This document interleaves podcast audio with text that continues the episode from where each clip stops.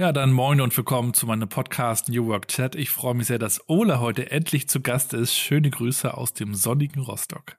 Ja, moin, aus Hannover nach Rostock zurück. Ich habe dir eben schon zum Klassenerhalt gratuliert, aber das soll heute nicht das Thema sein. auch darüber können wir auch mal eine Folge machen, Fußball sehr und. New Work. Das gab's auch sehr noch gerne. nicht.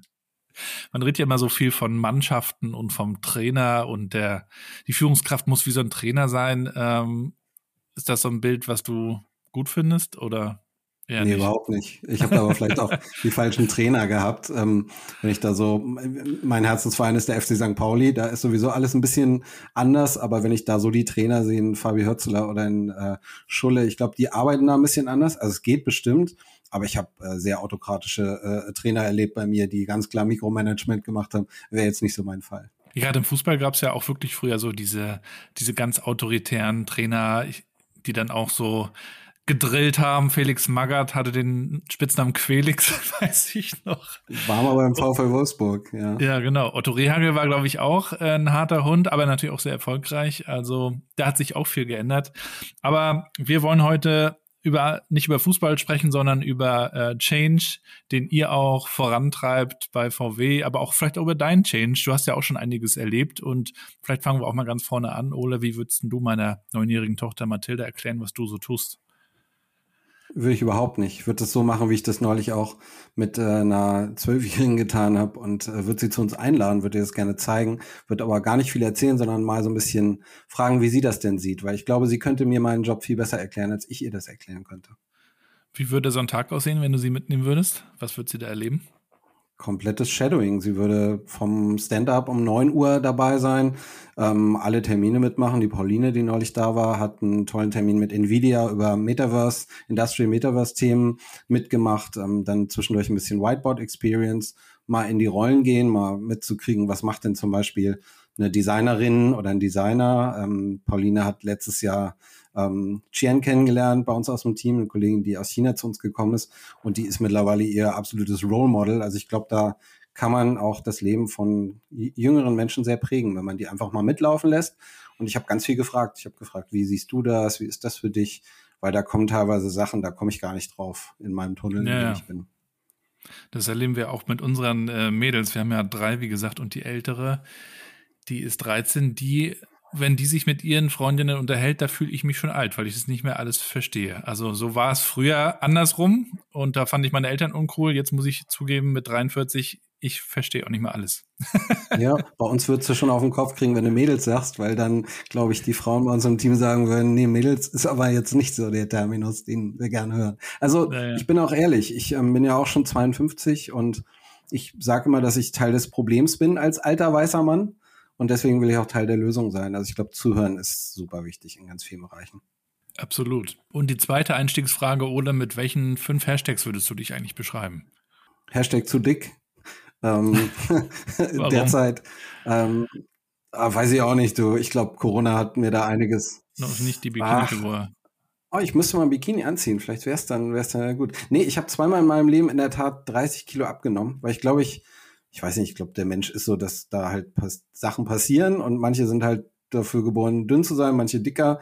Und äh, ich schaffe das dann lange, aber irgendwie dann wiederum auch nicht. Deswegen im Moment Hashtag zu dick, ähm, Hashtag Crewlove, das liebe ich immer, weil ich irgendwie so eine Gang der Willigen immer um mich rum habe in meiner Bubble, die ich das Gefühl habe, ja, wir sind auf dem gleichen Weg.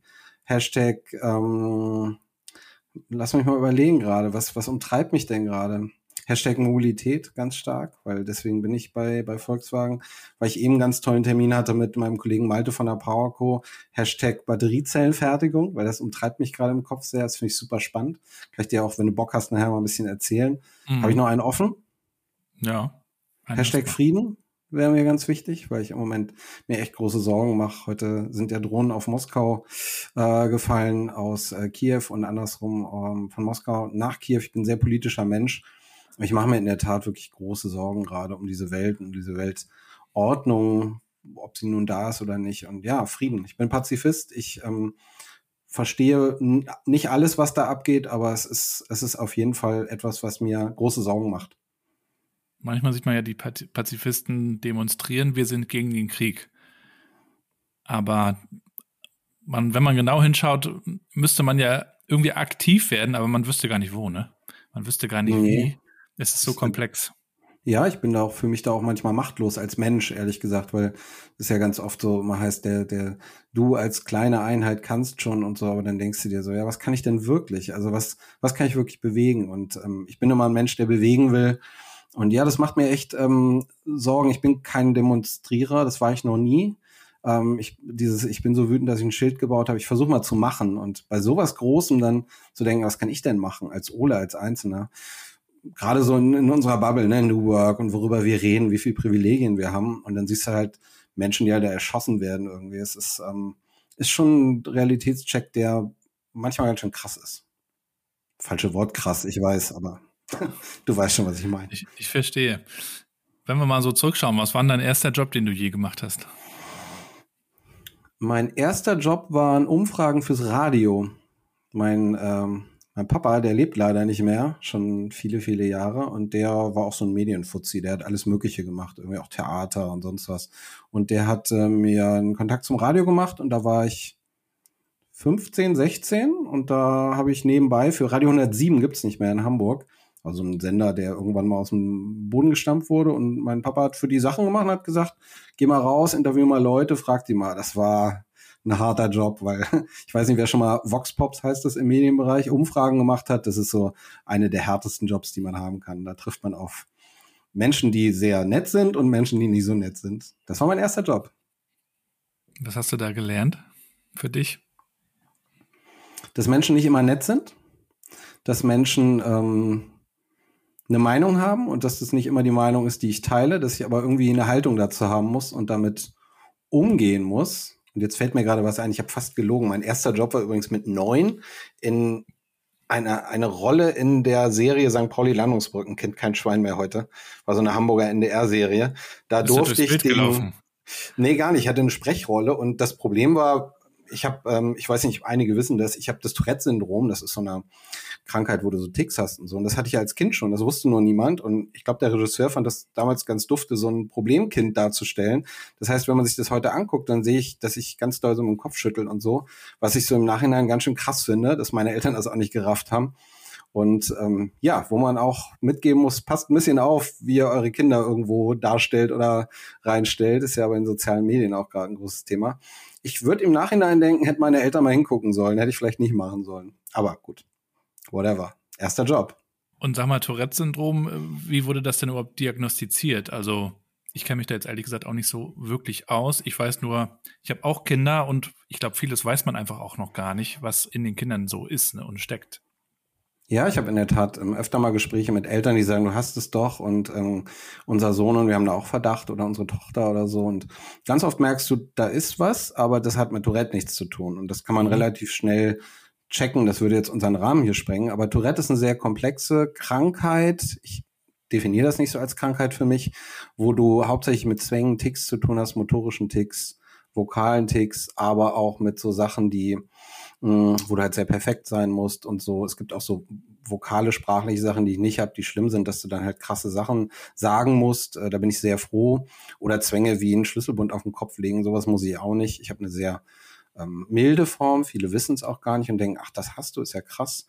Und diagnostiziert wurde das, als ich, ähm, ja, auch lustig, Fernsehen ist ja so ein Thema bei mir, bei mhm. Stern TV gesehen habe, wie jemand darüber sprach. Und zwar eine Professorin mittlerweile aus Hannover. Ich bin ja jetzt in Hannover, auch ein Zufall. Und äh, von der MAH, Frau Dr. Fahls oder Professor Dr. Fahls. Und da bin ich dann hingefahren und habe gesagt, ich möchte mal mehr darüber wissen. Und dann hat sie gesagt, ja, definitiv, du hast das. Wir haben zwei Stunden gesprochen und die hat mich charakterisiert, ohne dass sie mich kannte. Das war für mich so ein Glücksmoment, weil ich dachte, endlich versteht mich jemand. Denn mhm. natürlich das Umfeld in der Schule, meine Eltern sind nicht so cool damit umgegangen war ziemlicher Außenseiter dadurch, wurde ziemlich gemobbt, ähm, weil wenn du so Ticks hast und komisch bist als Kind, ne, klar, Kinder sind fies miteinander, die nutzen das voll aus, aber wenn deine Eltern auch irgendwie denken, wenn sie das nachmachen, dann, dann, dann geht das weg. Das ist auch so, du, ich bin halt in den 70ern aufgewachsen.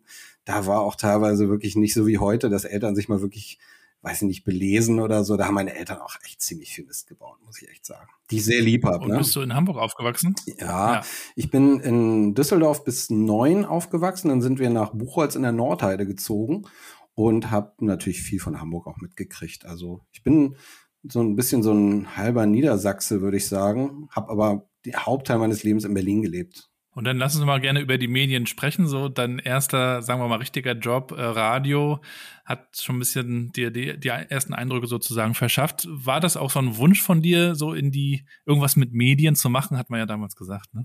Ich wollte Koch werden.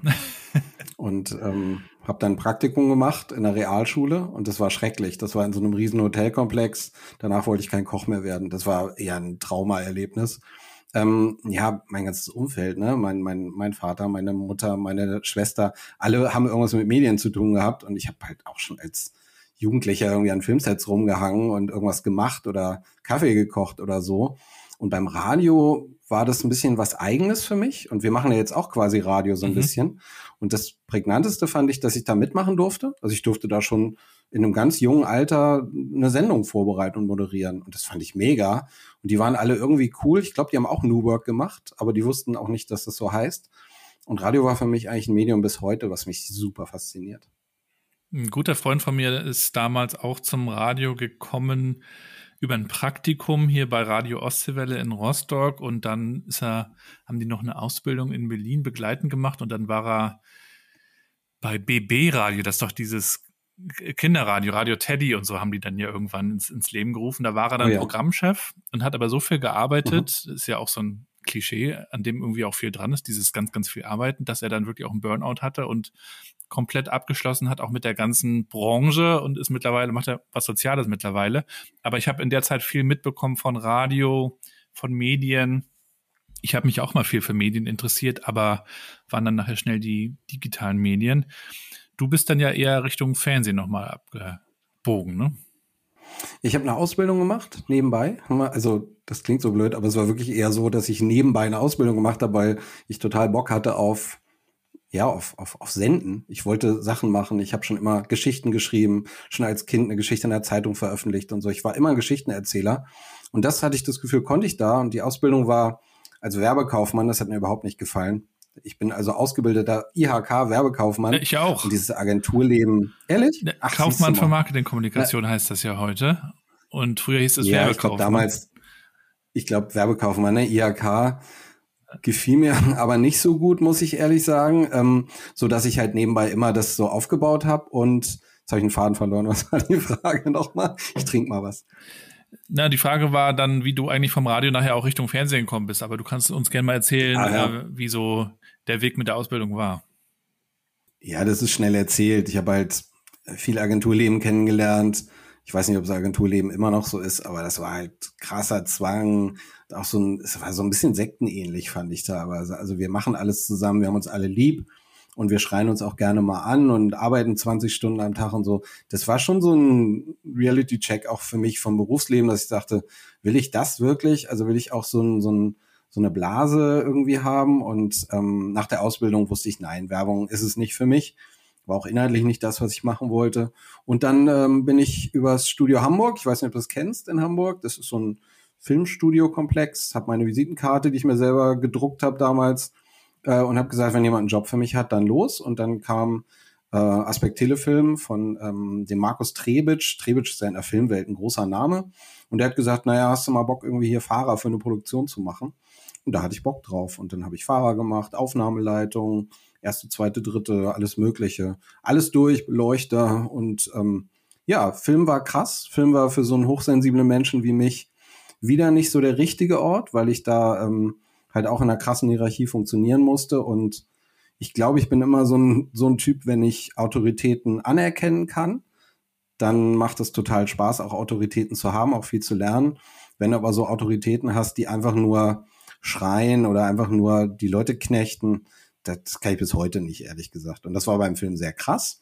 Und dann, um es weiterzudrehen, war irgendwie zwischen zwei Filmen war Pause. Und dann äh, war meine Schwester bei Sat 1, hat Aufnahmeleitung gemacht und hat gesagt, die suchen da jemanden fürs Regionalprogramm, der so ein bisschen so einen Hintergrund mal hatte. Und dann bin ich dahin und äh, mochte die erstmal alle und ich war so der 30. Kandidat und der erste, der wusste, was eine Matz ist. Das war damals noch Magnetbandaufzeichnung und ich wusste, was das heißt und dann haben die gesagt, naja, komm, dann fang doch bei uns an und dann habe ich eine der schönsten Zeiten in meinem Leben gehabt, muss ich wirklich sagen. Bei 17.30 heißt es heute. Grüße gehen raus. äh, Sat 1 Regional Hamburg. Klingt jetzt nicht spannend, war aber unfassbares Team. Also bis heute, hat, das hat mich geprägt. Ich denke auch manchmal so zurück an die verschiedenen Konstellationen, in denen ich schon gearbeitet habe und habe mich auch schon mal gefragt, wann ich eigentlich happy war im Job. Und habe eigentlich festgestellt für mich, dass es, es waren eher die Zeiten, in denen ich wirklich coole, mit coolen Leuten zusammengearbeitet habe. Und dann habe ich manchmal auch Sachen gemacht, die ich vielleicht gar nicht so gemocht habe. Und umgedreht, wenn ich an Top-Themen dran war und das Team war komisch oder es passte irgendwie nicht, dann war es nicht so gut.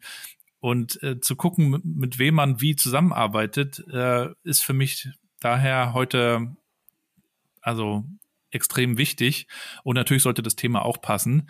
Aber ähm, dann macht man doch. Bist du denn glücklich heute? Ja, weil ich viel lernen kann. Und das ist mir halt wichtig. Das habe ich aber auch für mich gelernt, dass, ähm, dass ich Routine auch, da bin ich nicht so der Typ. Ich bin nicht der, der immer wieder das Gleiche und ich, ich brauche auch immer wieder was Neues und äh, ja. lerne gern dazu und ja. fahre auch mal hin und klappt ja. dann auch nicht, aber das ist für mich so das Wichtigste. Du weißt du, was ich. Hm. Entschuldige, ich unterbreche ständig, das ist völlig unhöflich. Ich halte jetzt die Klappe. nee, ich wollte ich wollte dann sagen, was ich da gelernt habe und was ich vorher nicht konnte, weil mir das niemand beigebracht hat.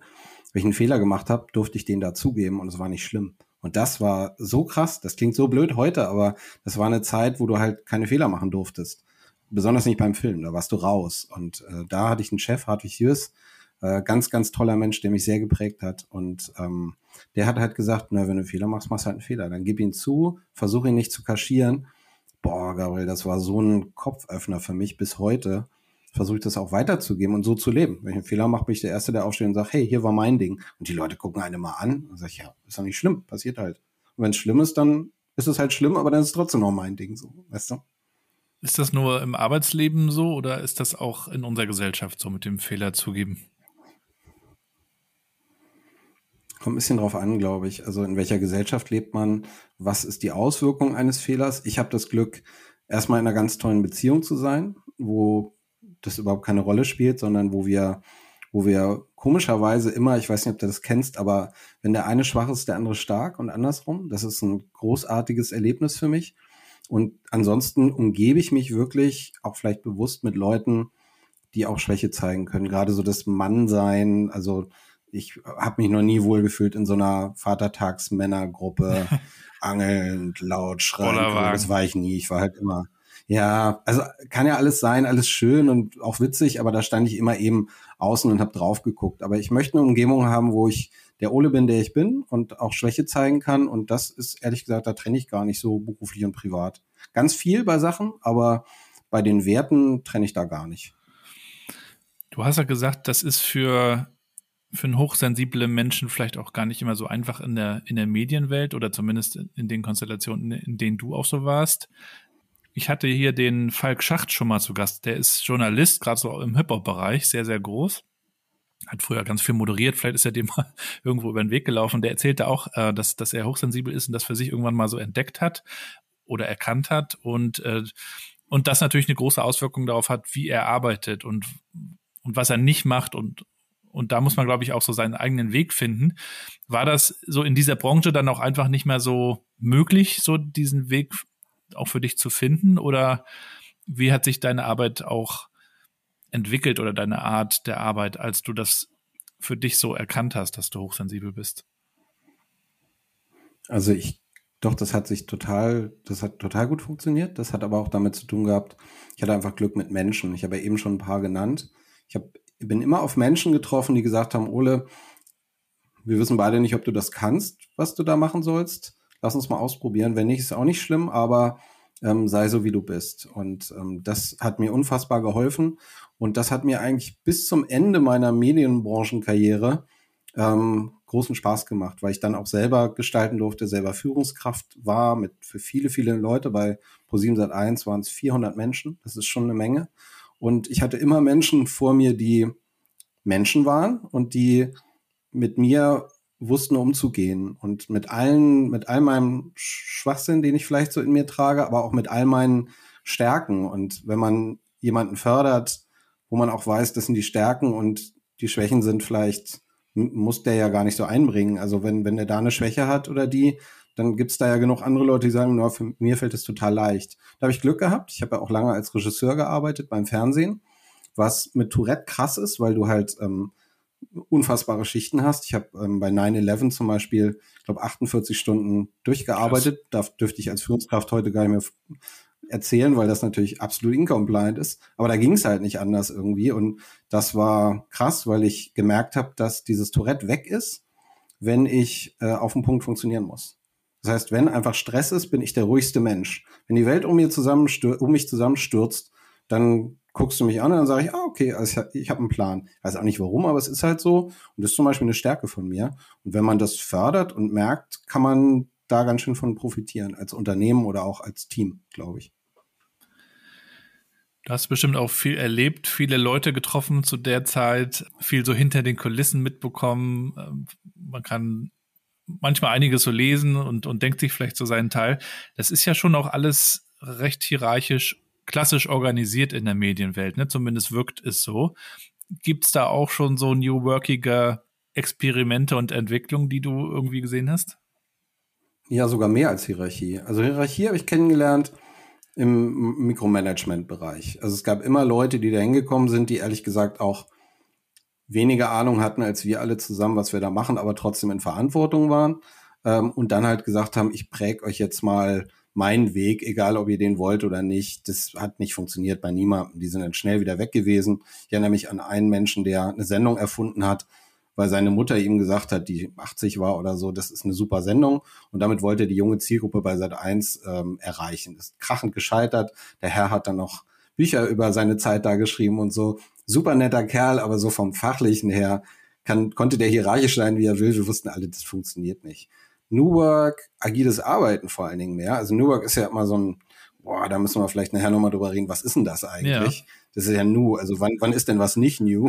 Fragt man sich immer. Wir machen ja alle new, ähm, immer, ständig. Aber agiles Arbeiten hatten wir da. Wir haben ein Produkt hergestellt, nämlich eine Sendung. Und es war völlig egal, welche Hierarchiestufe man hatte. Man hatte eine Rolle. Ich war zum Beispiel der Regisseur, bei mir liefen viele Fäden zusammen. Ich hätte aber nie einem Kameramann gesagt oder einer Kamerafrau, check mal deine Schärfe oder dein Auflagemaß oder so. Wie anmaßend. Das ist ja, das ist deren Gewerk. Das sind, das sind Profis. Und da ging ich erstmal davon aus, dass sie ihren Job perfekt machen können oder gut machen können, so gut wie möglich. Insofern haben wir da agil, Entschuldigung, als Team zusammengearbeitet und ähm, haben ein Produkt hergestellt. Das ist jetzt nicht groß anders, als unsere Teams das machen in der Softwareentwicklung bei uns. Welche Sendung habt ihr da so unters Volk gebracht?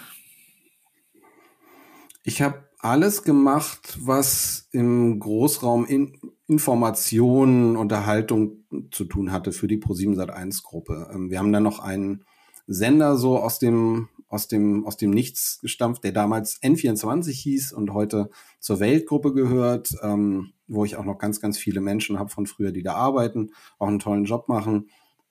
Ob man das jetzt inhaltlich teilt oder nicht, das ist jetzt steht auf einem anderen Papier. Aber ähm, schlussendlich ähm, war ich dann formatverantwortlicher Regisseur für alle Informationssendungen, das heißt für Wahlberichterstattung, für Nachrichten, für Magazine. Dann haben wir auch Unterhaltungen gemacht für andere Sender, die dazu kamen. Das war eine wahnsinnig tolle Bandbreite und irgendwo haben wir auch festgestellt, mh, hm, jeder und jeder hat wieder ein Talent für andere Sachen. Ich wollte zum Beispiel nie Sport machen als Regisseur, weil ich total sportverrückt bin. Also gucken, machen, ja auch, aber war ich nie gut in irgendwas so richtig. Aber ich bin ein Sportverrückt. Ich gucke alles wirklich. Und ich glaube, wenn du dich zu sehr für ein Thema interessierst, kannst du nicht mehr objektiv einen guten Job machen, wenn es nur um die, um das Coverage, um die Berichterstattung geht. Und deswegen habe ich Sport nie gemacht, sondern immer Sachen gemacht, wo ich zwar auch Interesse hatte, aber wo ich trotzdem auch ein bisschen inhaltlichen Abstand hatte, um um das einfach gut zu machen und auch möglichst objektiv. Ich kann mir jetzt nur annähernd vorstellen, als Regisseur einer TV-Sendung auf dem Level bei ProSieben, da hast du unheimlich viele Themen, die du im Blick haben musst. Wie schaffst du es da, dich zu organisieren? Da habe ich gar kein Patentrezept, aber ich mache immer eins, das mache ich auch heute noch bei, wenn wir zum Beispiel Meetup organisieren, das noch nie gemacht haben. Ich mache das wie ein Rennfahrer. Ich weiß nicht, Rennfahrer, Rennfahrerin kann man ja auch mittlerweile gendern. Da gibt's ja ganz tolle Rennfahrerinnen, deswegen gender ich das auch mal. Rennfahrende. Ähm, ich setze mich in Rennfahrende, auch gut. Ja, da bin ich noch nicht gut, das versuche ich noch, das mehr zu machen, aber da scheitere ich ganz oft an, an Worten, die so komisch sind. Ja. Also ich bin bin da noch am Lernen. Geht mir auch so. Und ich äh, freue mich auch, wenn Menschen mir was beibringen. Aber ich versuche den Leuten klar zu sagen, ich gender ja bewusst, um eben auch das in meinen Sprachgebrauch zu übernehmen. Also Rennfahrende finde ich gut, gefällt mir gut. Ähm, ich schließe die Augen und gehe das durch. Ich gehe die Strecke durch. Und so habe ich es in der Sendung gemacht von man schaltet ein, was ist da? Und übrigens, wenn ich, ich mache öfter mal Regieseminare pro bono für Menschen, die das vielleicht sonst sich nicht leisten könnten, weil ich will damit kein Geld verdienen. Also wenn bei euch mal Interesse ist, dann sagt Bescheid, meldet euch bei mir. Ich mache das immer sehr, sehr gerne. Und dann gehe ich mit den Leuten eine Sendung durch. Und das fängt an vom Gong, Bong bei der Tagesschau. Wo kommt denn der her? Warum braucht man den denn? Was macht man denn? Was ist denn der Gong für das ganze Team für ein Signal? Dann geht die Kamerafahrt los. Oh, wer macht die denn? Wer schickt die denn los? Wo muss die denn überhaupt hingehen? Ist das überhaupt eine bemannte oder befra befraute Kamera? Ähm, dann kommt so eine Bauchbinde rein. Dann frage ich, wo kommt die her? Warum ist die da? Warum ist der Rest durchsichtig? Und so bist, gehst du eine Sendung an. Du baust die komplett, so wie beim Film machst du es auch so, da machst du einen Drehplan und dann nimmst du die einzelnen Szenen, musst du gucken, welche Kulissen brauchst du, welche Gewerke brauchst du. Das ist beim, beim Fernsehen eigentlich nicht anders. Es geht nur alles viel, viel, viel schneller und mit viel, viel weniger Geld.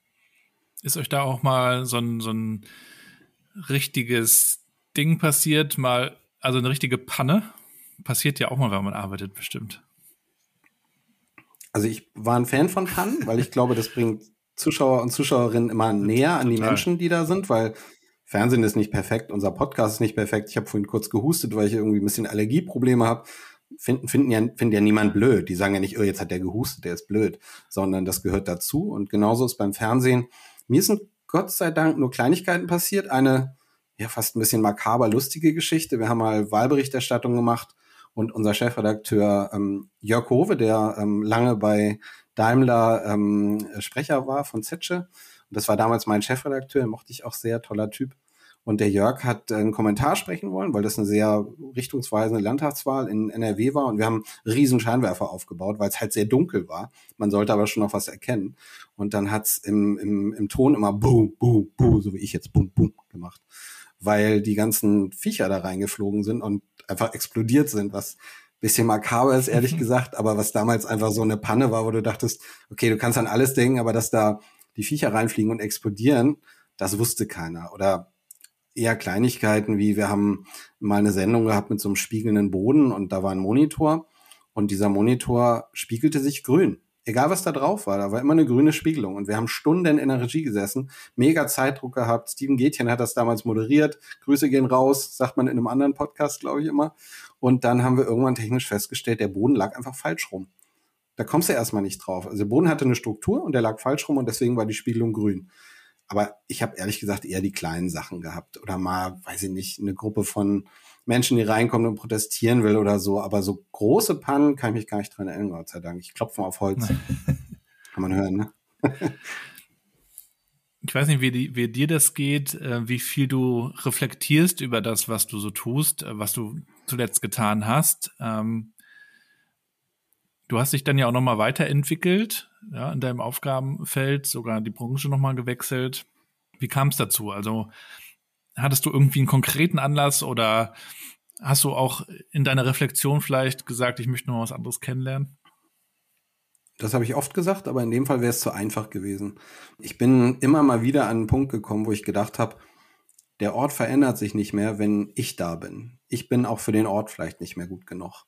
Und das habe ich gemerkt beim Fernsehen mit einem konkreten Anlass. Ähm, ich habe damals ähm, dabei sein dürfen, als ähm, dieser ganze Hype um Joko und Klaas entstand, weil die Firma, wo ich war, die Fernsehwerft, ähm, hat ähm, alles für MTV produziert damals auch und hat irgendwann so ein Management-Buyout gemacht. Und dann haben wir eine Firma gegründet, die hieß Strandgut Media, die auch eine Zeit lang wirklich äh, eine ganz, ganz tolle Produktionsfirma war. Die gibt's leider nicht mehr, was mich sehr traurig macht. Ähm, und diese Firma ähm, hat unter anderem das weitergeführt, was die Truppe um Thomas Schmidt, kennt man jetzt aus Baywatch Berlin, ähm, ja, damals schon angefangen hat, nämlich MTV Home, hat daraus Neo Paradise gemacht, da war ich nur peripher am Rand dabei, konnte aber trotzdem vielleicht so ein bisschen mit, mit prägen und ein bisschen mit Erfahrung reinbringen, aber nur zu einem kleinen Anteil, das muss man ganz klar sagen.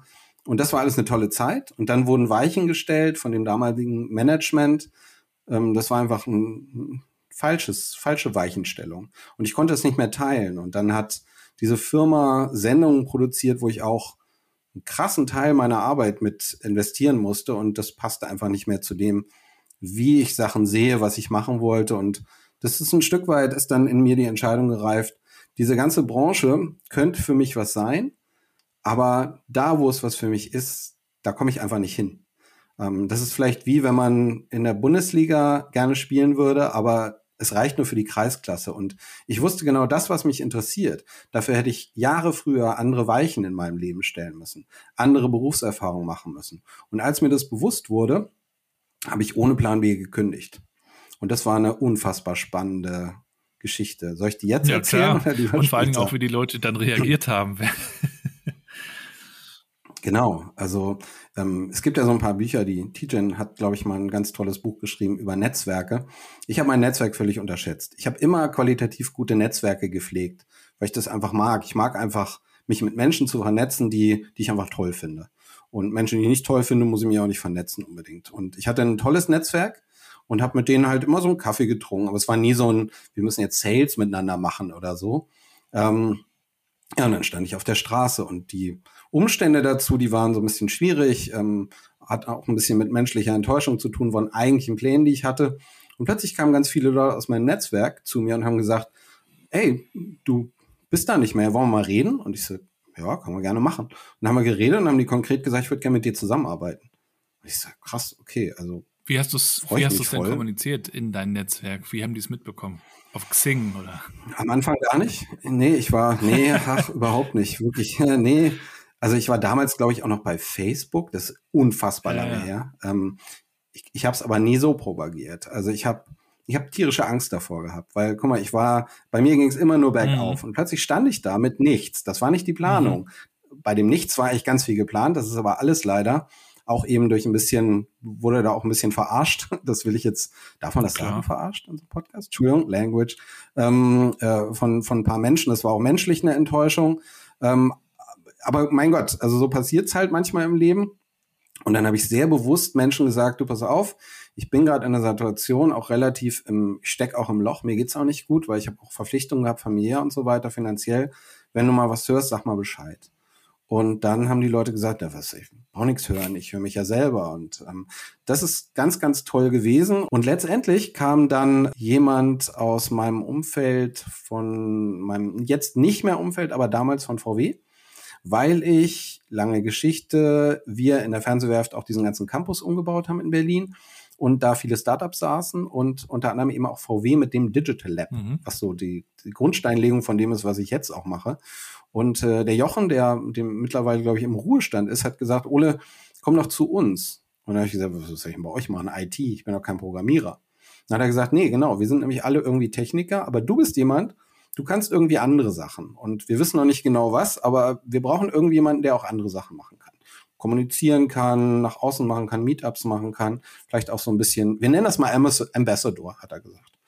Und dann haben er und der Peter Gazzarella, der immer noch mein, mein oberster Chef ist, haben äh, das äh, mit mir gewagt. Wie so immer die anderen Menschen im Leben, die gesagt haben, ob du das kannst, werden wir herausfinden, aber wir haben Bock, das zu probieren. Das heißt, sie haben Und das ist der Anfang gewesen. Die Rolle auch ein Stück weit mit dir zusammen entwickelt dann. Ach, die würden jetzt lachen, wenn sie das hören. Ich weiß gar nicht, ob sie es hören, aber eigentlich habe ich sie ehrlich gesagt dann selber entwickelt, weil sie auch gesagt haben, wir haben gar keine Zeit dazu, die zu entwickeln mit dir. Du wirst schon wissen, was wir brauchen. Und das war auch genau richtig, weil ich kann schon bei so einem Ort relativ gut rausfinden, was dieser Ort braucht. Und dieser Ort brauchte definitiv jemand, der nicht Techniker ist.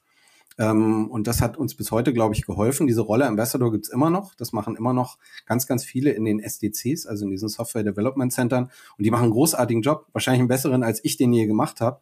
Ähm, Furman, Jana, Elvira, Christina, Cassie, die sind alle noch da und die machen das mega. Aber ich habe so ein bisschen durfte ich den Weg ebnen und das hat großen Spaß gemacht. Dann kam eine Kollegin dazu, die Annika, ähm, und wir haben das dann zusammen gemacht lange, haben die Startup Night in Berlin von VW äh, ähm, organisiert und haben sehr viel Recruiting-Sachen auch, glaube ich, auf die Beine gestellt. Und ich habe halt festgestellt, erstens, die lassen mich hier das machen. Zweitens, das kann ich ganz gut. Und drittens, das, was wir hier machen, das kann einen richtigen Impact haben auf den Konzern. Und das ist bis heute so. Und das macht mich natürlich stolz. Und das war ein Riesenzufall. Und da bin ich auch ein paar Menschen total zu Dank verpflichtet, dass die damals gesagt haben, der verrückte Typ vom Fernsehen, der da irgendwie mit uns irgendwas ganz anderes gerade macht, ja, der kommt jetzt mal zu uns und macht das bei VW. Weil ich hätte das von mir aus nicht gedacht, bin ich ehrlich. Bei mir war das ja auch so ähnlich. Ich kam aus der Agentur Kommunikationsmedien, zwischendurch kurz mal Startup-Welt und bin dann ja zur Ostseesparkasse Rostock gegangen in dem Bereich Kommunikation. So. Und das war auch sehr ungewöhnlich und das haben auch viele nicht verstanden, ähm, sowohl aus meinem Umfeld als auch aus äh, der Company. Aber ähm, ich habe auch gesagt, lass uns mal schauen. Aber es braucht manchmal natürlich bei einem selber den Mut, sich mal irgendwie auf etwas einzulassen oder in dieses gute alte kalte Wasser zu springen. Und gleichzeitig denke ich gerade, ich habe das schon einige Male gehört, dass eben Leute aus komplett anderen Zusammenhängen auch so in, in diese Strukturen reingehen auch hier im Podcast gab es dazu ja schon ein paar Folgen. Und das finde ich immer sehr interessant, weil das natürlich, eigentlich kann ja den Konzernen und Unternehmen nichts Besseres passieren, als dass mal jemand von ganz schräg reinkommt und auch ein bisschen was spiegelt und vielleicht auch ein bisschen hinterfragt, vielleicht auch ein bisschen unbequem manchmal ist. Alle sind ja so in ihrem Saft, ne? Ja, und das kann auch eine Bedrohung sein, ne? Und eine Bedrohung, die ich jetzt nicht verurteile, sondern wenn da jemand kommt und den kompletten Status quo umkrempelt, und das kenne ich ja selber aus der anderen Seite auch, ja, ja. dann denkst du erstmal so, ja, ja, du weißt alles, du machst jetzt alles neu, hahaha, wir wissen das doch viel besser, wir sind seit 30 Jahren hier. Was ich immer ganz wichtig finde, den Leuten, genau den Leuten zuzuhören und Respekt gegenüberzubringen, weil das sind Menschen, die ganz viel können. Was die aber nicht können, ist der Blick von außen. Den kennen die nämlich gar nicht. Ja. Das heißt, wenn ich was gründe im Unternehmen, dann muss man immer Leute von außen dazu holen, vielleicht auch, das ist ja der alte Binsenweisheit, die mal gescheitert sind, weil du weißt im Unternehmen nicht, weiß ich nicht, bei der Ostseesparkasse kannst du da echt scheitern, bei VW kannst du da echt scheitern, in Kleinigkeiten, aber doch nicht im Großen. Aber ein Startup in den Sand setzen, ein richtiges Scheitern, nicht mehr schlafen zu können, Leute entlassen zu müssen, das ist ein Ding, das kannst du sonst nicht lernen. Das musst du lernen in einer harten Welt. Und dann weißt du genau entweder, wie du es verhinderst oder ob der Weg dahin eventuell gerade geht. Und das ist mir immer wichtig, weil ich habe Sachen mitgebracht, ich gesagt habe, ich kann das, glaube ich, einbringen. Das wollen wir nicht mehr erleben. Aber zum Beispiel ein Startup habe ich auch nie geleitet. Da will ich mir immer jemanden holen, der das schon mal gemacht hat. Und deswegen, glaube ich, ist der Impact immer von dem Ort geprägt, wo du vorher warst. Wie hast du das erlebt in, in dem großen Konzern Volkswagen? Wir haben ja hier ein, zwei Mal im Podcast auch schon drüber gesprochen. Grüße gehen raus an Stefan Heuer, unter anderem, der auch über Kultur erzählt hat. Da gibt es auch tolle Networking-Programme. Aber Volkswagen ist halt so groß ich weiß gar nicht genau, wie man innerhalb des Konzerns denkt, aber man kann es wahrscheinlich schwer überblicken. Und wenn dann jemand wie du da reinkommt, das wird ja schon auch irgendwie Wellen geschlagen haben und, und sind dann auch Wellen in deine Richtung zurückgeschlagen? Also gab es dann auch tatsächlich manchmal so die, die Frage, was soll das eigentlich? Weil immer, wenn man etwas Neues anstößt, auch wenn man die Brücken baut, ich finde es auch mal ganz wichtig, die Brücken zu bauen, trotzdem, da wo Neues entsteht, kommt auch irgendwann ein Stück Gegenwehr manchmal. Ja, also die Wellen sind mir zu 90 Prozent in, in Liebe und Positivität zurückgeschlagen. Das muss ich wirklich sagen. Also auch im Nachhinein. Ich habe ähm, gemerkt, dass ich ganz schnell ein gutes Netzwerk brauche bei VW, weil wenn du kein Netzwerk hast in so einem großen Unternehmen, wirst du nie die richtigen Leute kennenlernen und du brauchst die. Und die Wellen, die uns zurückgeschlagen sind, ähm, wo wir vielleicht ein bisschen, bisschen schlucken mussten oder schwimmen lernen, die hatten auch recht, weil wir waren damals ja in so einer, wir waren ja freie Radikale. Das heißt, wir haben etwas aufgebaut, was man so lapidar Startup im Unternehmen, ist natürlich Quatsch, es gibt kein Startup im Unternehmen, ne, das ist äh, Unternehmertum ohne Risiko so ungefähr, sondern wir haben was aufgebaut, um eine neue Welt eben ähm, in diese Arbeitswelt zu bringen, die in einem Konzern einfach nicht gegeben ist. Und da gab es Leute aus der Beschaffung, aus dem Controlling, die haben uns manchmal ganz schön den Kopf gewaschen. Und weißt du was, Gabriel? Zu Recht. Ich bin da immer hingefahren, ich habe mich da immer hingesetzt und habe gesagt, ich will euch verstehen. Ich will verstehen, warum ihr uns das gerade blockieren wollt. Und wenn ich das verstanden habe, habe ich meine Sicht der Dinge geteilt und zu 90 Prozent ist man auf einen Nenner gekommen. Und die 10 Prozent, wo man nicht auf einen Nenner gekommen ist, das ist halt so. Das ist auch nicht so schlimm. Was ich heute merke, ist sehr viel Wertschätzung. Und ich habe noch nie so viel Wertschätzung bekommen wie für meine Jobs. Ich habe ja jetzt einen anderen Job. Ich bin, leite ja jetzt quasi so ein STC in Hannover.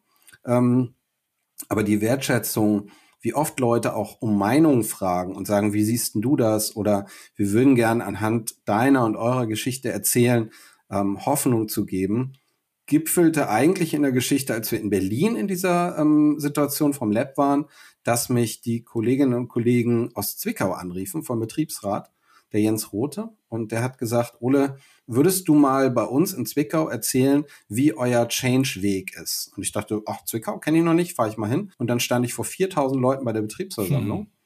Und der Programmpunkt war das Digital Lab in Berlin, Chance. Und das war ein Werk, was als erstes auf Elektromobilität umbaute. Und du kannst dir vorstellen, da waren ganz viel Ängste in der Belegschaft. Das war alles neu, das war eine komplette Disruption ihrer bisherigen Arbeit und da waren auch ganz viel Zweifel. Und das war so ein schönes Erlebnis, weil ich habe so einen Diskurs gehabt, ich habe mit ganz vielen Leuten da immer noch Kontakt, die haben so eine Erfolgsgeschichte da in Zwickau geschafft. Das waren Pioniere und Pionierinnen im Konzern, das muss man wirklich sagen. Die haben als erste den ID3 gebaut. Und ähm, ich durfte da stehen und sagen, hey, hier bin ich, ich bin positiv, ich lüge euch nicht an, aber ich liebe, was ich mache und ich glaube, wir haben da eine ganz tolle Chance in der Zukunft. Und das war für die vielleicht auch ganz schön, einfach mal jemanden zu haben, der das ohne politische Aussage oder so macht und sagt, fragt mich alles. Und das habe ich mir bis heute mitgenommen. Ich mag am liebsten, mich irgendwo hinzustellen und zu sagen, fragt mich alles. Ich habe vor nichts eine Angst. Ähm, ich sage euch aber auch ganz ehrlich, wenn ich keine Antwort darauf habe oder keine Ahnung habe. Und dann vielleicht mal so als ganz allgemeine Frage, die gilt ja auch an, an vielen anderen Stellen. Wie, wie kann man denn Change wirklich positiv gestalten? Was ist deine Erfahrung? Was gibst du anderen mit? Also mein Lieblingssatz dabei ist, wenn du Veränderungen willst, verändere dich. Und daran scheitert es ganz oft. Also was ist eine Veränderung? Veränderung muss man ja definieren zusammen. Wenn jemand sagt, die Veränderung ist das und das, hier ist ein Meilensteinplan, los geht's, da braucht man gar nicht mit anfangen. Veränderung ist agil, Veränderung ist iterativ und Veränderung ist etwas, was manchmal weh tut. Ich gehe ganz oft auch den Weg, ähm, mal von diesem Forums of Change Modell zu erzählen, weil mich das sehr beeindruckt hat, als ich das erste Mal damit zu tun hatte. Ich weiß nicht, ob ihr das da alle kennt draußen, Gabriel, du kennst es sicher. Es kommt aus der Trauerarbeit und es sind diese vier ähm, Räume. Im ersten Raum bist du im Raum der Zufriedenheit und sagst, warum soll ich was verändern? Dann gehst du in den Raum der Verweigerung, weil du erstmal sagst, ich will ja nichts verändern. Dann gehst du in den Raum der Verwirrung und sagst, ich möchte vielleicht verändern, aber ich weiß gar nicht wie. Und das ist der wichtigste Raum, weil wenn dann Leute da sind, die sagen, ich auch nicht, aber lass uns da zusammengehen, oder Leute sagen, ich weiß wie, ich habe das schon mal gemacht und ich begleite dich nämlich mit, dann gelangst du hoffentlich in diesen Raum der Erneuerung. Und danach kommt leider wieder der Raum der Zufriedenheit. Also es ist, mhm. ist ja so ein, so, ein, so ein Loop, den kennt man auch aus dem Privatleben wahrscheinlich. Aber das ist für mich das Wichtigste an Veränderung, dass man das weiß, dass man sagt, hey, wir wissen alle auch nichts, aber wir sind bereit, das zu machen. Und dann trennen sich die Menschen, die sagen, ich bin bereit, von denen, die sagen, ich bin dazu nicht bereit. Die zu verurteilen, einfach liegen zu lassen, ist falsch. In der Veränderung gibt es immer Leute, die sagen, ich kann oder will mich nicht mehr Veränderung, verändern. Und es ist viel wichtiger, eine Strategie für die zu haben, als für die anderen, weil die anderen finden die Strategie zusammen. Aber zu sagen, wir lassen die anderen einfach links liegen, die sind eh nur Störer und doof, das finde ich in der Veränderung ist ein Fehler, der leider sehr oft gemacht wird, weil das sind auch Menschen, das sind auch Leute mit Bedürfnissen und das sind Leute mit ganz viel Ängsten. Vielleicht kriegt man ein paar mit, vielleicht kann man sich aber auch gut um die kümmern, die sagen, ich, ich kann es nicht mehr. Und da hat der Konzern zumindest dann auch die Möglichkeiten, da nochmal andere Dinge anzubieten. Ne? Wenn manchmal ist das, ist ja. das ja einfach nicht möglich. Das sind ja auch die Vorteile der großen Strukturen. Ne? Da ist mehr Flexibilität auch ja. möglich. Du, es gibt auch Sachen da, da bin ich raus, ne? Also da merke ich auch mein, meine 52, ähm, gerade was Social Media angeht. Ich, du wirst mich auf TikTok nicht mehr hinkriegen, dass ich da irgendwie drei Minuten Videos mache, wie Change geht oder wie Servant Leadership geht oder so, da bin ich der Falsche. Also ich habe mir gerade sagen lassen, dass TikTok eigentlich eine der größten Lernplattformen der Zukunft sein kann. Gucken wir mal, wie das so politisch dahinter steckt, ob es nun wirklich TikTok ist oder ob es vielleicht das Medium an sich ist, was ich faszinierend und toll finde. Genauso wie ich bin ein riesen Reddit-Fan, ich bin da aber nicht aktiv. Und genauso lassen die mich ja auch nicht liegen oder sagen bei jedem Kommentar, du bist aber ein blöder alter Mann, sondern ich bin da ja auch trotzdem gewollt, aber ich bin vielleicht nicht mehr so der, der Beitragende oder Gestaltende. Und das finde ich genau, wie du sagst, in so einem großen Konzern findet man das leichter als in einer kleinen Firma. Das muss man auch mal sagen. Vielleicht kannst du uns auch mal ein paar Tipps geben, wenn es um den Aufbau interner Netzwerke geht. Das finde ich ist mal ein schönes und interessantes Thema. Wir reden ja mal viel über Networking auf LinkedIn, Social Media, Karrierenetzwerke, was auch immer.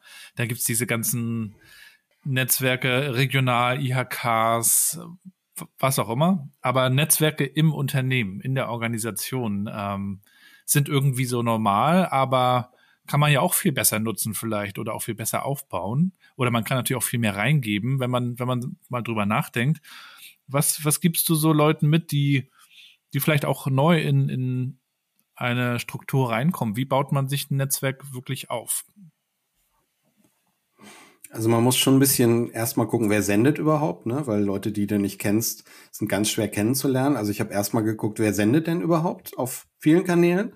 Und bei VW zum Beispiel oder im Volkswagen-Konzern wird unfassbar viel gesendet, nach innen auch. Da gibt es unfassbar tolle Formate, die Menschen außerhalb des Konzerns gar nicht mitbekommen, auch nicht sollen. Das ist auch gar nicht die Aufgabe. Aber ähm, da wird ganz viel gemacht, da wird ganz viel erklärt. Da gibt es ganz viele Leute, die sagen, ich will mein Wissen teilen. Und auf die wird man aufmerksam, trifft sich mit denen auf einen Kaffee und dann ähm, erreicht man irgendwann den Break-Even. Ähm, wenn man mit ganz, ganz vielen Leuten zu tun hat und die wiederum auch vernetzt, auch Pro-Tipp, vernetzt auch Leute, die ähm, man mag und wo man sagt, ja, die, ähm, die möchte ich gern vernetzen, weil die sind ganz toll. Äh, vernetzt die auch mit anderen Leuten, die ganz toll sind, auch wenn du davon nichts hast. Weil Netzwerk hat erstmal nichts mit direkter Belohnung zu tun oder so. Ähm, oh, das, genau, das ist, nämlich Punkt, der, das ist nämlich genau der Punkt. Äh, bei LinkedIn wird immer mhm. suggeriert, mhm. ähm, wir netzwerken jetzt und dann gibt es eine Synergie und dann, weißt du, aber darum geht's ja nicht. Ehrlich gesagt, LinkedIn bringt mir erstmal gar nichts. Also wir beiden haben uns über LinkedIn kennengelernt. Irgendwann. Oder Twitter wahrscheinlich auch noch, ne? Ja, oder Twitter, genau. Aber irgendwann bei LinkedIn haben wir mal irgendwas gemeinsam kommentiert. Ich glaube von Maike sogar. Und dann hast du drunter geschrieben, hey, wollen wir nicht auch mal einen Podcast gehen? Und da habe ich nie drüber nachgedacht, weil ich den immer gehört habe von dir und dachte, alles gut. Ach, komm, hätte ich Bock, ist bestimmt ein guter Typ. So, also das, was haben wir beide davon? Ne? Also du hast einen Gast im Podcast, ja, aber du verdienst damit wahrscheinlich auch nicht Milliarden und ich habe eine Stunde heute, wo ich auch nichts kriege für, sondern ich kriege ein tolles Gespräch mit dir und Leute, die vielleicht ein bisschen was mitnehmen. Und das ist eben genau wie du sagst, das ist das Ding, Netzwerk nur, weil du Bock drauf hast. Es gibt auch ganz viele Leute, die sagen, das, was du da auf LinkedIn machst, würde ich auch gerne machen oder auf Twitter. Wie mache ich das? Und dann frage ich erstmal, was erwartest du denn davon? Und wenn du ein Netzwerk nur machst, um davon zu profitieren, dann lass es von vornherein. Das ist krass. Dann kauft dir Leute oder so, dann kauft ihr Coaches oder Coachin oder sonst wie oder so, aber da bringt dir Netzwerk erstmal nichts. Aber wenn du den Break-Even erreicht hast, und jetzt komme ich mal ein bisschen zu dem kleinen Downer, dann wollen Leute mit dir netzwerken. Dann wollen sich Leute mit dir umgeben. Manchmal wollen sich auch Leute mit dir schmücken. Das muss man ganz klar sagen, weil sie sich was erwarten. Und dann hast du ganz oft ähm, Leute, mit denen du dich triffst und die du nicht magst. Das habe ich, also ich sage bewusst ganz oft. Das passiert schon ganz oft mal. Namen nenne ich natürlich heute nicht. Aber du hast halt Leute zum Beispiel, was ich überhaupt nicht mag, die dann anders als in so einem Podcast, da ist es ja gewollt, aber erstmal eine halbe Stunde komplett erzählen, was für tolle Leute sie sind. Aber die fragen dich nichts, die interessieren sich nicht für dich, die wollen einfach nur senden, was sie für unfassbar tolle Menschen sind. Sind sie vielleicht aber auch gar nicht so, weiß man ja nicht. Und das kann dir intern passieren, das kann dir extern passieren darauf habe ich nicht so richtig Bock, bin ich ehrlich. Also da netzwerke ich dann auch nicht weiter, sondern denke, das sind Menschen, die einen anderen Antrieb haben und die vielleicht auch eher so einen Minderwertigkeitskomplex haben und gerne wollen, aber irgendwie das total falsch angehen. Wenn die mich fragen, gebe ich ihnen auch gerne mal einen Tipp. Heißt ja auch nicht, dass ich das richtig mache. Aber mein Netzwerk, mit dem ich mich umgebe, ist ein qualitativ gutes. Und die Quantität, auch schon mit, oft mit Leuten gesprochen, ich lehne bestimmt bei LinkedIn jeden Tag zehn Leute ab weil ich einfach merke, okay, ich weiß genau, was die von mir wollen. Ich habe aber gar keinen Bock, mich mit denen zu vernetzen. Und dann gibt es wieder andere, die einfach jeden Menschen da annehmen, was halt unfassbar anstrengend sein kann. Und deswegen bestimme ich mein Netzwerk halt auch selber. So privat kann ich vielleicht auch sagen, ich habe weder WhatsApp noch Facebook Messenger noch irgendwas. Wenn mich irgendjemand erreichen will privat und ich bin privat nicht sehr kommunikativ, muss ich dazu äh, sagen, dann muss man mir über Signal schreiben. Und wenn ich zurückschreibe, ist schön. Wenn man mir eine Sprachnachricht schreibt, außer bei meiner Schwester akzeptiere ich das bei niemandem, weil ich glaube, meine Schwester, Grüße gehen raus, schreibt einfach unfassbar oder macht einfach unfassbar gerne Sprachnachrichten, aber ich hasse Sprachnachrichten. Also ich höre das nicht gerne, weil dann denke ich, dann ruft doch an. Die weiß aber, ich bin schwer zu erreichbar. Also privat, Netzwerk nochmal ganz anders, beruflich Netzwerk einfach mit Leuten, die klasse sind. Und dann hast du so viel Freude an einem Netzwerk, dass du, und ja, muss ich leider auch nochmal sagen, dass du natürlich auch ein bisschen priorisieren musst. Ne? So ein Netzwerk zu pflegen ist sehr aufwendig und manchmal sagt der Kalender halt, das geht nicht. Und ich bin dann immer ehrlich und sage, hey, ich bin jemand, der auch mal ein halbes Jahr nicht kommuniziert mit dir, wenn wir einfach jetzt nicht müssen. Wenn du aber was Dringendes hast, dann bin ich immer da. Das ist privat übrigens ganz genauso. Wenn jemand was Dringendes hat, bin ich sofort da, schreib sofort zurück aber ich muss das Dringende auch so ein bisschen für mich selber einordnen dürfen. Du hast gesagt, Veränderung bewirken bedeutet, dass man sich erstmal selbst verändern muss. Du hast dich ja auch in deiner Rolle dann weiterentwickelt und verändert. Leitest heute das Software-Innovationsteam bei euch. Wie hast du das gemacht? Bist du da einfach Tag für Tag weiter reingewachsen? Hast du dir irgendwie einen Plan gemacht, so wie als Regisseur, wo du so ein bisschen die Augen schließt und schon mal durchfliegst? Du hast ja schon, wenn man jetzt auch das alles hört, was du erzählst, eine, eine große inhaltliche Veränderung auch gemacht, was auch mit viel Lernen mit Sicherheit zu tun hat. Wie hast du das angestellt? Ja, also ich könnte jetzt sagen, ja, genau so habe ich es gemacht. Mega Plan und los ging's. Ist aber natürlich überhaupt nicht so gewesen. Im Gegenteil. Ähm, mein Ziel war erstmal, aus der Fernsehbranche auszusteigen und nicht mehr zu führen. Weil ich gemerkt habe, je mehr du führst, desto weniger kannst du gestalten. Und ich bin ein kreativer Mensch. Ich liebe das.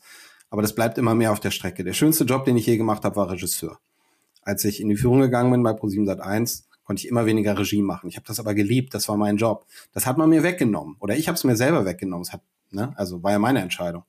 Und genau deswegen bin ich zu Volkswagen gegangen und habe gesagt, ich möchte gestalten. Ich möchte wieder ein bisschen freier sein.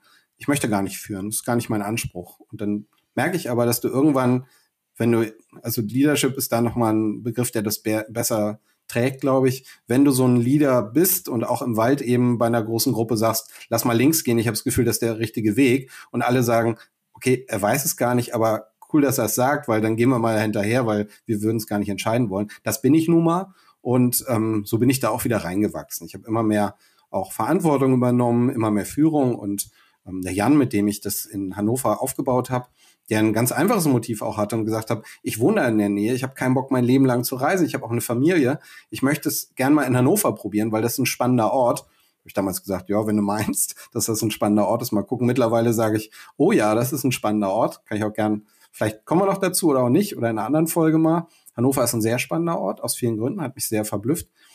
Da war dann ganz klar, okay, da musst du wieder in die Führungsverantwortung gehen, weil ansonsten kannst du so einen Ort nicht aufbauen. Und du hast es eben so schön gesagt, Software Innovation Team bei Volkswagen, das wäre mega, da wäre ich wahrscheinlich im Vorstand oder so.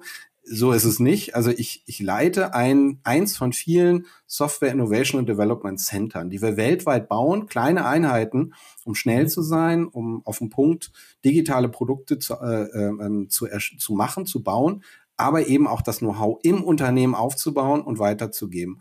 Und dafür musst du führen, weil dann kannst du auch nur gewisse Prozesse gestalten. Also durfte ich gestalten, habe ganz viel gelernt, wie zum Beispiel ein Ort unabhängig von anderen Werken, ein komplett eigener Ort aufgebaut wird mit allen VW-Prozessen. Das ist eine eigene Folge. Das ist unfassbar, wirklich, was man da wissen muss und auch an Wissen erlangt. Das wusste ich alles gar nicht. Mittlerweile weiß ich's. Ähm, und dann aber zu sagen, wo bin ich denn da als Ole? Und ähm, ich weiß, dass ich nicht derjenige bin, der im, weiß ich nicht, im, im Konzert der großen Manager ähm, gut wäre. Da bin ich einfach nicht gut drin, weil ich einfach die Spielregeln nicht beherrsche, ich zu sensibel bin, ich auch in emotionalen Konflikten einfach zu sehr leide. Und deswegen war für mich immer klar, es geht mir nie um die Karriereplanung. Also ich bin auch bei VW finanziell total zufrieden und ähm, ich werde aber immer damit konfrontiert sein, dass es natürlich viel um Karriereplanung geht. Ist auch aktuell ein großes Thema im Umfeld. Ähm, aber ich muss dazu eine Haltung entwickeln. Ich muss das auch nicht verurteilen. Ich muss das auch nicht ausschließen, aber es muss für mich passen und das Umfeld eben auch. Und deswegen ist diese Rollenveränderung für mich auch so ein Stück weit eine Verantwortung gewesen. Das heißt, ich habe gesagt, wenn wir das machen wollen, weiß ich, dass ich mich auch dahin wieder verändern muss aber macht mir das mehr Spaß als vorher? Das kann ich gar nicht mit Ja oder Nein beantworten. Das ist einfach eine andere Rolle. Genauso wie eine Rolle bei uns aber eben auch ist Fullstack Softwareentwicklerin. Und da gibt's vielleicht auch Leute, die dann plötzlich Product Managerin werden und sagen, aber Coden macht mir eigentlich viel mehr Spaß. Ich weiß aber, und auch das haben wir im Team, ich werde da gerade gebraucht. Und das ist für mich gilt das und das gilt aber für mein Umfeld auch so, dass ich ganz oft Leuten sage, wenn du abwartest, bis da jemand kommt, der das vielleicht nicht so gut macht wie du, überleg dir, ob du das dann nicht vielleicht doch selber machen solltest. Du ziehst dir die Karte sozusagen mit der Aufgabe, weil sie, weil sie gemacht werden muss, ja. weil sie, weil sie wichtig ja. ist, genau. Wir haben schon vorhin kurz angesprochen, New Work, was ist das eigentlich? Man macht ja eigentlich jeden Tag irgendwie was Neues. Alles verändert sich ja sowieso ständig. Was hast du für ein Verständnis von New Work? Was ist es für dich und wie interpretiert ihr das vielleicht auch in eurer Zusammenarbeit? Also für mich gibt es eine Musterfrage dabei, die das, der wichtigste Treiber von New Work ist, nämlich was brauchst du?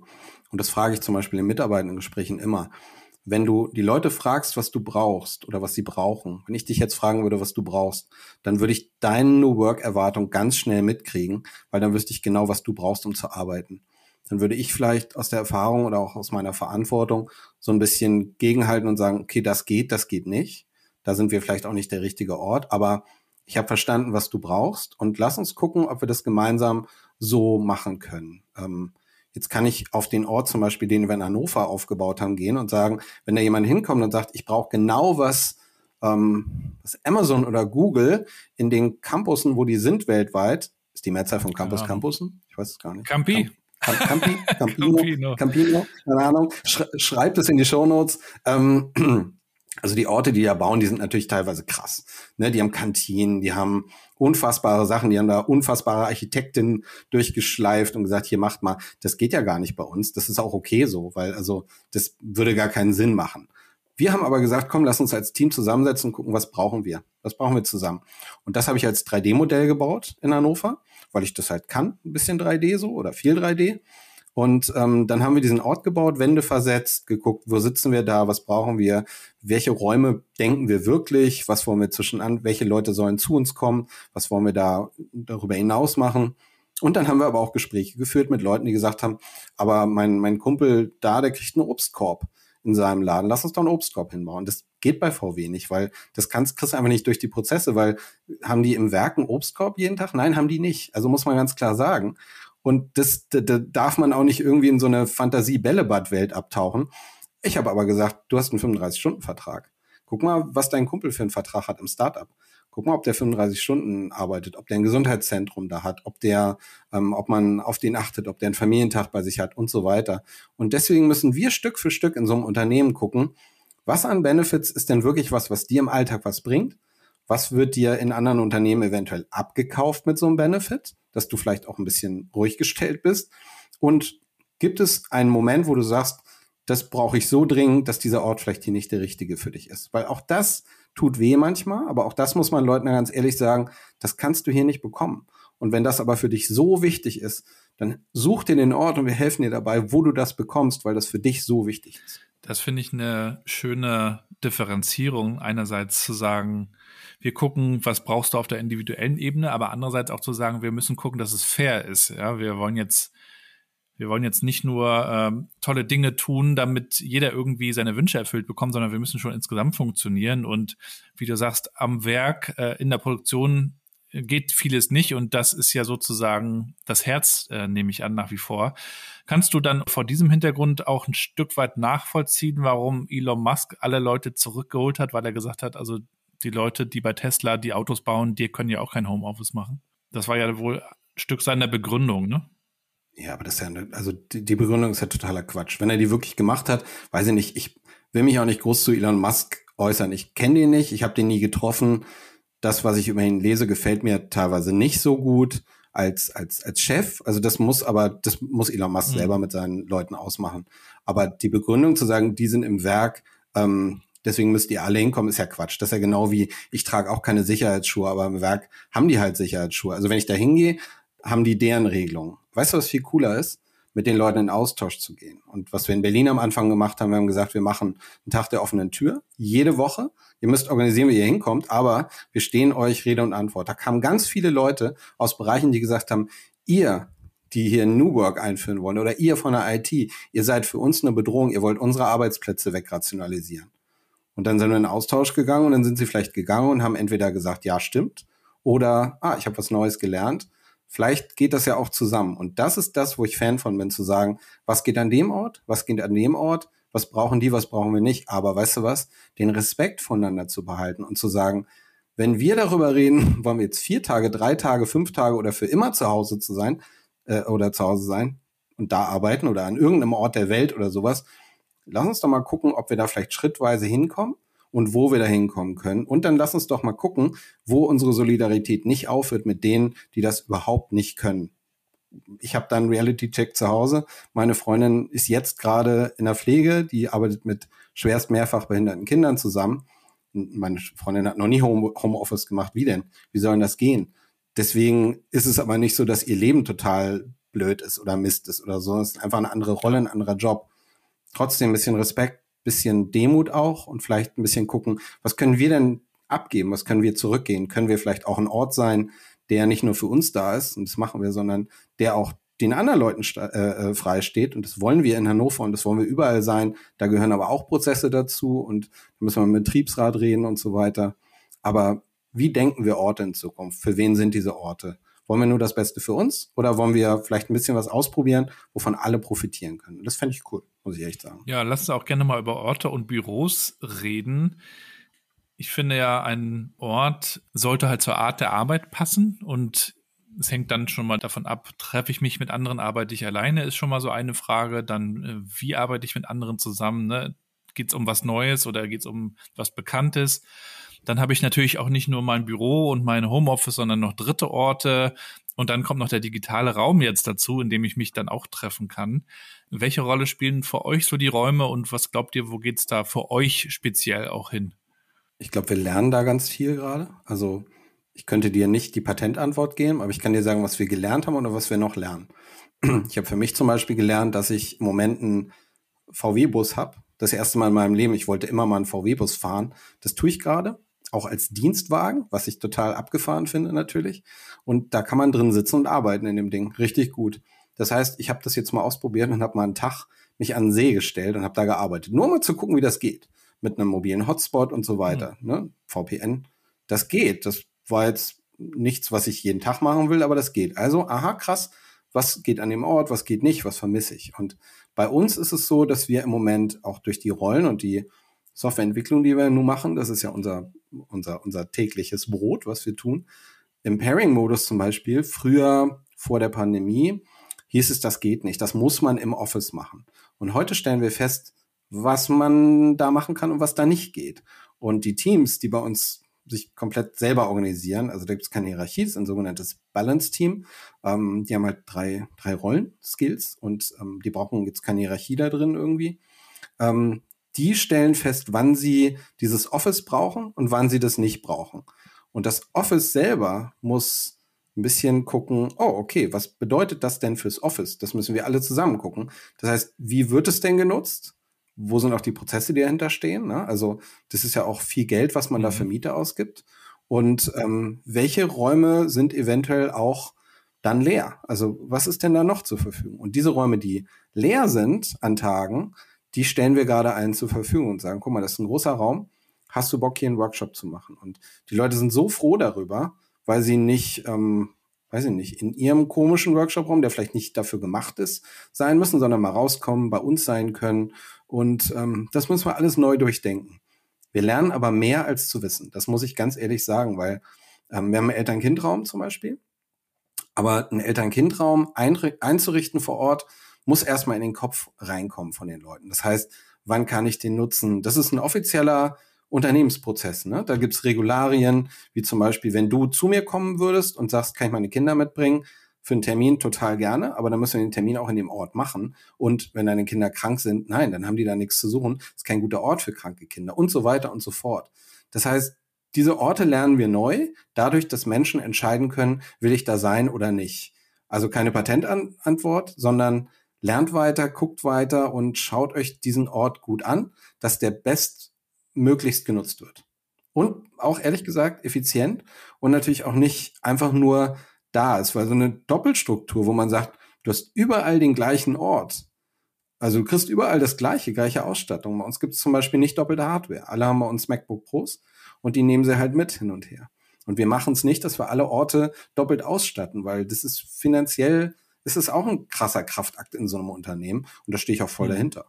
Ja, und dann lass uns auch gerne noch mal so ein bisschen über die Inhalte sprechen, woran ihr da eigentlich arbeitet. Wir haben jetzt viel über das Wie gesprochen, das finde ich auch sehr interessant. Das ist ja auch so das Ding des Podcasts, aber sprechen wir über Mobilität. Das war ja, glaube ich, auch einer deiner Hashtags, ja, das die große Überschrift. Was glaubst du denn, wo geht da die, die Reise tatsächlich hin? Du bist ja nun auch jemand, der sich mit der Zukunft da beschäftigen darf, der Zukunft der Mobilität. Ähm, vielleicht kannst du uns da als Insider mal so ein bisschen mit in die Glaskugel schauen lassen. Was werden unsere Kinder da erleben? Keine fliegenden Autos? Jetzt enttäusche ich vielleicht ganz viele, indem ich sage. Schade. Oh, gar nicht. Das, da, da rede ich gleich ganz viel gerne drüber. Aber das ist in der Tat gar nicht mein Alltag, sondern das ist eher meine Passion. Das heißt, ich habe gar nicht den offiziellen Auftrag, über die Zukunft nachzudenken, was Mobilität angeht, sondern mit dem, was wir da als Software Development Center in der Gruppe, in der Group IT auch machen, gehen wir auf die Produktion Logistik zum Beispiel sehr stark.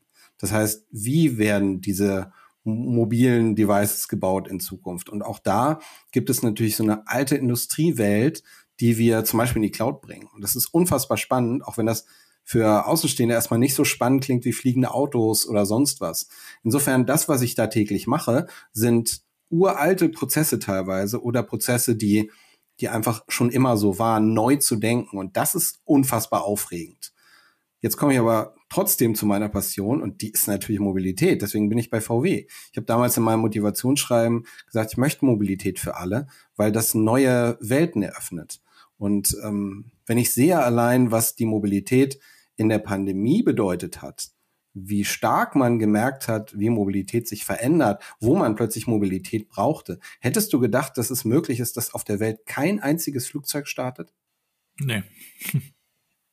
Ich auch nicht. Das, das habe ich gelernt. Das hätte ich nie, hätte ich nie drauf gewettet. Nie, dass das überhaupt geht. Doch, das ging. Hoch, krass. Ich habe damals entschieden, privat nicht mehr zu fliegen. Das heißt, ich bin seitdem nicht geflogen. Ich habe es auch nicht vor. Beruflich mache ich das manchmal, aber sehr selten aber ich versuche zum Beispiel eine Mobilität für mich auch privat anders zu definieren. Jetzt liebe ich zum Beispiel die Arlandinseln sehr, die sind zwischen Schweden und Finnland. Es ist mein Paradies auf Erden, muss ich echt zugeben. Wer da noch nicht war, nicht hinfahren, weil ich möchte die für mich. Nein, im Ernst, fahrt dahin mit euren Kindern, zeigt denen das und sagt, das ist die Welt, die wir, die wir ähm, bewahren müssen. Das ist manchmal leichter, als vielleicht in Duisburg in der Innenstadt zu stehen, zu sagen, ach, wollen wir das hier wirklich, nichts gegen Duisburg, super Stadt, aber du weißt, was ich meine. Da ist die Natur halt so, wie wir sie brauchen, um zu überleben. Und ähm, wenn ich jetzt überlege, da fahre ich dann mit dem Auto hin, mit einem im Moment noch Verbrenner, weil unsere Elektroautos einfach im Moment für die bestellenden Kunden vorbehalten werden. Die kriege ich als Dienstwagen noch nicht. Das wird bald auch passieren. Ich freue mich da mega drauf, weil ich will unbedingt umsteigen.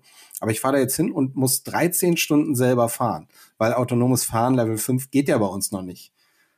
Und dann zu träumen und zu sagen, naja, will ich denn da in einem Auto mit vier Rädern fahren oder, was wir ja auch als Konzern vorgestellt haben, wo ich ganz weit weg bin, aber was ich liebe, so ein Tiny House auf Rädern zum Beispiel zu haben, so dieses Wohnmobil weiterzudenken, finde ich unfassbar spannend. Das ist so die Mobilität, wo ich glaube, dass sie uns in den nächsten 10 bis 20 Jahren unfassbar verändern werden. Meine richtige Leidenschaft ist aber noch weiter, nämlich das ganze Thema, brauchen wir eine weitere Welt? Und ähm, ich vergleiche das immer mit der Mondlandung, die eigentlich also die Mondlandung selber wird ja in Frage gestellt manchmal, aber dass wir da forschen und dass wir da hinwollen und dass wir gucken, was da ist, stellen ja wenig Leute in Frage. Das fasziniert ja unfassbar viele Leute. Wenn wir aber jetzt mal denken, das ist ja, glaube ich, mittlerweile wissenschaftlich schon unbestritten, dass es viele, viele Orte auf der Welt gibt, wo die Menschen nicht mehr leben können, einfach nicht mehr existieren können. Und dass wir viel kleinere Räume zur Verfügung haben. Ich sitze hier in einem 170 Quadratmeter Haus zu zweit eigentlich unfassbar groß. Ne? Also das habe ich gemietet und wir stellen immer wieder fest, ganz schön viel Fläche. Das wird vielleicht in Zukunft nicht mehr so sein. Ich könnte mir aber vorstellen, dass ich dann mit gewissen Techniken und Geschichten trotzdem in einer Welt sein kann, wofür ich nicht reisen muss, die ich nutzen kann, genauso wie wir hier in einem Videoraum sind. Und was macht das mit uns? Wo ist der Use Case wirklich? Was macht das für Menschen besser? Zum Beispiel Menschen, die gar nicht reisen können, weil sie überhaupt nicht den Körper haben, aber ein Gehirn haben, was funktioniert ah, okay, krass. Wie könnte man denn für die ein neues Leben schaffen, eine neue Welt schaffen? Eine Welt, wo sie vielleicht sogar Wasser an ihren Füßen spüren oder sowas, obwohl sie nicht am Meer sein können. Das treibt mich an schon immer, das fasziniert mich. Ich bin so ein Virtual Reality Freak. Ich mag das einfach, ich mag in solchen Welten sein. Und ich glaube, dass wir da ganz tolle Chancen haben, dass wir auch mit Auswirkungen einer Klimakatastrophe, an die ich glaube, dass das kommen wird, nämlich dass das sehr krass für uns alle sein wird und dass es auch nicht mehr so aufhaltbar ist. Ähm, auch ein Widerspruch in so einem Konzern zu sein vielleicht, aber ich diskutiere da ganz viel drüber und denke, ja, ich ich mache doch lieber mit, die Zukunft gut zu machen, als zu gucken, ob die Zukunft gut wird oder nicht. Mm, und dann zu sagen, okay, wir haben gemeinsam eine Aufgabe und es gibt vielleicht wirklich Lösungen, die nicht nur Bedrohungen sind, sondern die ganz tolle Chancen sind, ganz spannend. Und das ist für mich so der Weg über die neue Mobilität hin zu etwas, was wir alle noch gar nicht begreifen können, was aber vielleicht noch eine krassere Mobilität bedeutet. Wird mir oft als Spinnkram nachgesagt, aber ich habe da total Bock drauf, mehr darüber zu erfahren. Und da bringt uns auch das, was wir gerade machen, sehr viel, weil wir schon jetzt das Handwerkszeug erlangen, um solche Welten zu bauen. Oder zu sagen, sind Fabriken in Zukunft wirklich nur noch aus Stahl oder sind sie virtuell? Und warum sind sie denn virtuell? Was passiert denn da und warum brauchen wir das? Und das finde ich unfassbar, unfassbar spannend. Es ist ja auch schon diverse Filme, die man sich dazu anschauen kann. Ready Player One muss ich gleich dran ja. denken. Äh, setzt ja also einfach deine Brille auf oder dein Headset oder wie auch immer und äh, bist dann ganz woanders und vielleicht siehst du auch noch anders aus, wer weiß. Das hatte ja auch schon in den in den 90ern, 2000ern mit Second Life so ein bisschen PR bekommen. Gibt's auch noch Second Life, ne? Habe ich neulich gerade irgendwie gelesen. Also irgendwie, da sind ja damals ganz viele Firmen auch reingegangen und haben sich da ganz viel erhofft, ne? Ich glaube, Nike hat dann Store eröffnet und so weiter. Ja, also ich, ich mache es immer so im Unternehmen oder auch außenrum, so einen kleinen Vortrag zum Metaverse, wo kommt das eigentlich her? Und du sagst ja Ready Player One, äh, vorher war ja, das kommt ja aus einem Buch von 1992, sogar dieses Wort. Ähm, und da spielt äh, ähm, Linden, Linden Labs, die das erfunden haben, Second Life ja auch eine große Rolle. Warum ist das ähm, krachen gegangen, weil die haben Millionen an Accounts gehabt, aber die hatten nicht wirklich die Geschichte, glaube ich. Und die haben auch nicht wirklich, ähm, die haben sehr unterschätzt, was da auch passieren kann. Das heißt, Regularien, Politik, diskutiert da auch sehr viel, ist ja, ja. auch ein Thema. Aber die Chance möchte ich dabei sehen. Und du hast zum Beispiel Ready Player One gesagt, wo ein ganz toller Film, mega Buch, aber wo ja ganz viel Bedrohung auch drin steckt. Aber wenn ich meinen Vortrag mag, sage ich immer, guckt euch bitte die Folge äh, San Junipero an von Black Mirror, weil das ist eine Hoffnung. Das ist die Nummer, was ich eben gesagt habe. Ihr könnt so sein, wie ihr wollt, in einer Welt, die ihr selber ähm, euch aussuchen könnt, vielleicht in so einer Welt. Aber es kann sein, dass euer Körper dann nicht mehr kann. Ihr seid zu alt oder ihr seid krank oder sowas. Aber trotzdem ist da noch was. Und ich möchte lieber eine positive Geschichte erzählen, als nur über Bedrohung zu reden. Denn, das weißt du auch, Gabriel, es gibt ja, wenn man sich mit Filmen beschäftigt, immer die große Frage, gibt es Sachen, weil sie in Filmen mal waren, wie Blade Runner? Oder wären die Sachen auch so entstanden? Und vielleicht ist das ja eine tolle Chance zu sagen, lass uns doch kreativ sein, Sachen erfinden und nee, die Geschichte erzählen, um sie selber mit zu gestalten, anstatt zu warten. Genau wie ich glaube, und das weiß ich nicht, ob das auch andere so sehen, aber ich bin mir sicher, wir werden das Metaverse nicht bauen. Das Metaverse baut sich selber. Das kriegen wir jetzt schon mit, was passiert mit künstliche Intelligenz ist ein weites Feld, da wollen wir heute nicht drüber reden, aber ich glaube nicht, dass wir ein Metaverse bauen werden, sondern da passiert ganz viel, wo wir sagen können, was wollen wir denn damit? Und dann müssen wir gar nicht mehr darüber reden, welche Tools wir benutzen dafür. Nun gibt es aber, und das vielleicht so als zum Abschluss auch nochmal des, des Themas, schon die Nerds und die Leute, die da sich mit beschäftigen und da sich äh, rein hacken in, in diese Themen oder beruflich damit zu tun haben. Es gibt aber auch ganz, ganz viele, auch in unserer Gesellschaft, für die das irgendwie, ja, schon stattfindet. Man hört in der Tagesschau davon, man liest in der Tageszeitung davon, aber der Bezug fehlt und da befürchte ich auch manchmal, dass es so eine Spaltung gibt in der Gesellschaft, einfach weil, weil das so weit auseinandergeht. Allein die Jüngeren sind ja auch schon so tief drin und, und selbst wir verstehen es oft noch nicht mal mehr als, als Eltern und sind irgendwie, keine Ahnung, 20, 30 Jahre davon weg. Aber dass du einfach die hast, die in dieser digitalen Welt aufgewachsen sind oder leben oder arbeiten und dann hast du aber auch ganz, ganz viele, für die das irgendwie nicht zugänglich zu sein scheint. Ja, und dann kommen wir wieder zurück zu der Frage, was brauchst du, ne? Also ist ja jetzt schon so, wir lassen ganz viele Leute einfach links liegen und sagen, also ich meine, das Stichwort digitale Teilhabe. Es gibt ganz viele Gesellschaftsschichten, die auf gewisse soziale Medien angewiesen sind, weil das die einzige Chance ist, wo sie vielleicht gehört werden oder wo sie vielleicht das Gefühl haben, mitzudiskutieren, auch wenn sie vielleicht nicht den kompletten Bildungsstand haben, den eine intellektuelle Elite hat oder wie auch immer. Ähm, lass uns mal hören, was die Leute brauchen und lass uns mal diskutieren mit den Leuten und dann würden vielleicht gewisse Strömungen, die ganz komische Meinungsmachen machen, äh, äh, Meinungsmachen auch in dieser Gesellschaft einpflanzen, was mir große Sorgen macht. Ähm, diese Ströme würden eventuell gar nicht mehr gehört werden, weil man vielleicht einfach mal sagt, guck mal, in Wahrheit kann das so sein, aber du bist Teil des Ganzen. Du bist nicht ausgeliefert. Solange du, habe ich gestern in einem Film gehört, toller Satz, solange du dich wehren kannst, bist du kein Opfer. Und ja, damit die letzte Frage, Ole, kannst du uns noch ein Buch empfehlen, bevor wir dich hier rauslassen aus dem Podcast? Oh, ich habe hier gerade eins äh, unter meinem Mikro. Darf ich das mal Gerne. hochheben? Ähm, das ist von Michelle Welbeck und heißt Vernichten. Und ich äh, bin sehr skeptisch, was Michelle Welbeck angeht als Person. Ich ähm, finde aber, er schreibt sehr, sehr spannende Dinge. Er denkt Sachen sehr stark. Man muss eine Haltung dazu finden. Und ähm, ich glaube, man muss manchmal Bücher lesen, die von einer Vernichtung oder einer Dystopie handeln, um zu wissen, was man machen muss, damit es nicht dahin kommt. Deswegen, das lese ich gerade und bin da sehr kontrovers, weil dieser Autor teilweise für mich nicht die Werte verkörpert, die ich lebe. Vielen Dank. Danke dir auch für das Interview und deine Offenheit, das so zu teilen, deinen Weg und deine Perspektiven. Schön, dass du da so ja, wirklich großzügig teilst. Alles Gute weiterhin für dich, bleib gesund und bis bald hoffentlich. Danke für deinen Podcast. Danke dir, Gabriel. Schönes Gespräch. Danke. Bis bald. Bis bald. Ciao.